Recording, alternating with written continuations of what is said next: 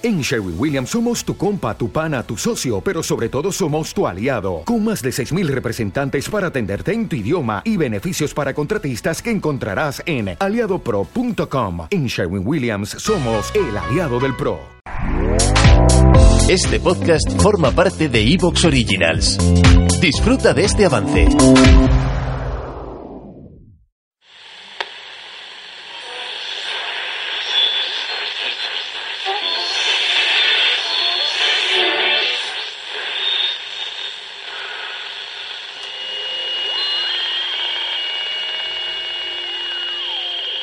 Esto es un mensaje de Anonymous para toda la población. Hoy a las 13 horas ha sido declarado el estado de emergencia. Los motivos son inciertos, pero mientras el gobierno calla y los medios de comunicación siembran la duda razonable, el pueblo sabe, el pueblo habla. El fenómeno se ha hecho viral. La gente los llama huellas y están por todas partes. En nuestras calles y parques y avenidas, en nuestras casas, las tormentas eléctricas se han multiplicado. Todos hemos visto alguno. Figuras pálidas y estáticas, sin rostro, acalladas. Por eso nos hemos visto obligados a actuar. Los espectros de clase 1 y 2 parecen inofensivos, no emiten radiación ni responden a estímulos. Pero hay una tercera clase de la que nadie habla. Si se cruzan con ellos, no intenten interactuar, no se les acerquen. Establezcan un perímetro de seguridad, almacenen comida y agua. No hagan caso de la televisión ni de la prensa.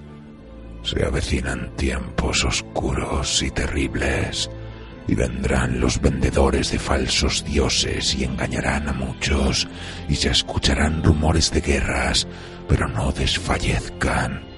Es necesario que esto suceda, pero todavía no será el fin. Se levantarán nación contra nación y reino contra reino. Les hablarán de hambres y de guerras pero no pierdan la esperanza. Mantengan abierta esta frecuencia. Todo esto apenas es el comienzo.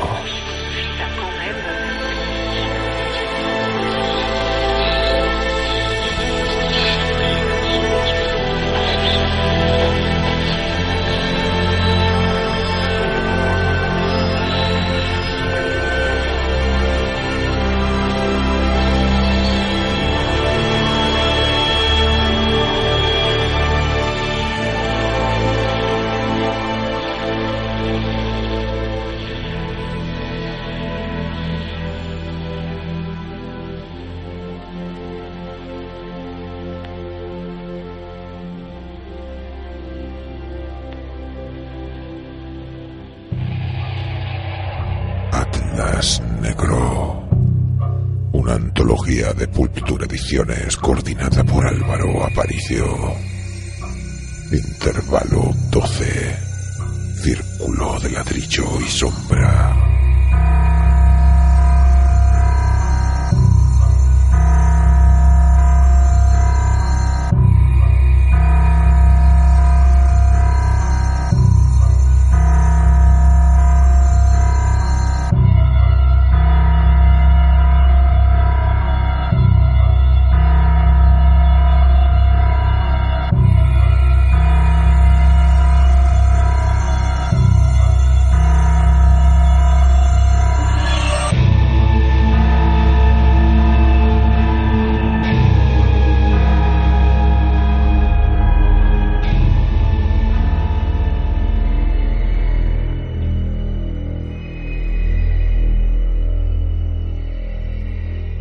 Escuché el ascensor ponerse en marcha.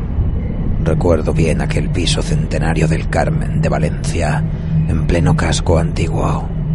Recuerdo sus techos altos y pasillos de cuadros, esa sensación de opulencia decadente con sus arcadas de escayola, sus columnas decorativas y sus estancias intercomunicadas. Joder, sí. Fueron dos meses de encierro. Convertí sus metros cuadrados en una prolongación de mi sistema nervioso. Cualquier indicio de movimiento de fisura en el silencio debía ser investigado. Y por eso, por el trajín de poleas del ascensor, caminaba hacia la puerta principal con el bastón extensible en la mano. Prohibí abrir las ventanas, prohibí elevar la voz, prohibí salir más que para habituallarnos previa planificación y justifiqué cada prohibición con argumentos de peso pero los pocos iniciados que había conseguido reunir para la investigación de Bernardo Schult obedecían a desgana. No me reconocían ningún liderazgo y mi propia incapacidad para liderar subrayó el hecho de que mi jerarquía solo era consecuencia de los acontecimientos. Tampoco ayudó el hecho de que los organizara bajo un propósito que entre ellos solo yo entendía en profundidad. Les pedía remar con los ojos vendados, pero no importaba. Al asumir que no podría ganármelos, me limité a ejercer de administrador de las inyecciones de capital que llegaban a través del entramado de empresas de Baltasar el Jarrak, que emulaban la anatomía del proxy informático. Era imposible rastrearlo físicamente, y doy fe de su eficacia cuando cesaron las transferencias y nos vimos al borde de la ruina, no hubo manera de contactar con él. Mientras duró el dinero, sin embargo, fue fácil. Solo debía coordinar recursos. La investigación avanzaba. Tú esto, tú aquello. Topábamos a diario con nueva información, pero sin financiación, marcados para matar por Proyecto Kerox y compañía, bajo la arbitrariedad déspota de mi mando. Bueno, me sentí muy solo.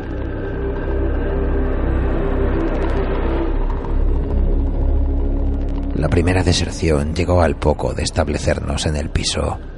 Una chica de talante osco que friccionaba con mis directrices me mandó a la mierda, acusándome de no ser más que un títere desmadejado, apenas una mala imitación de vida y marchó no sin antes hacerme saber que se uniría al séquito de peregrinos que cabalgaba la estela de la liebre de Castilla.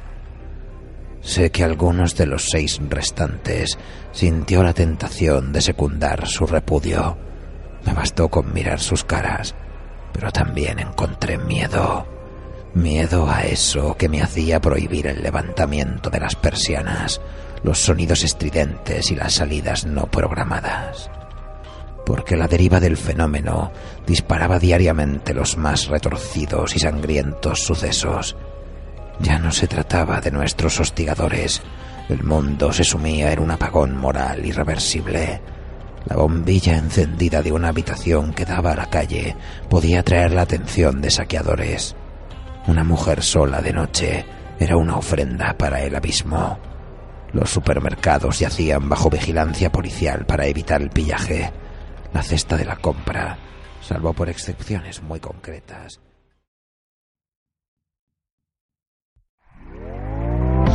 ¿Te está gustando lo que escuchas? Este podcast forma parte de Evox Originals y puedes escucharlo completo y gratis desde la aplicación de Evox. Instálala desde tu store y suscríbete a él para no perderte ningún episodio.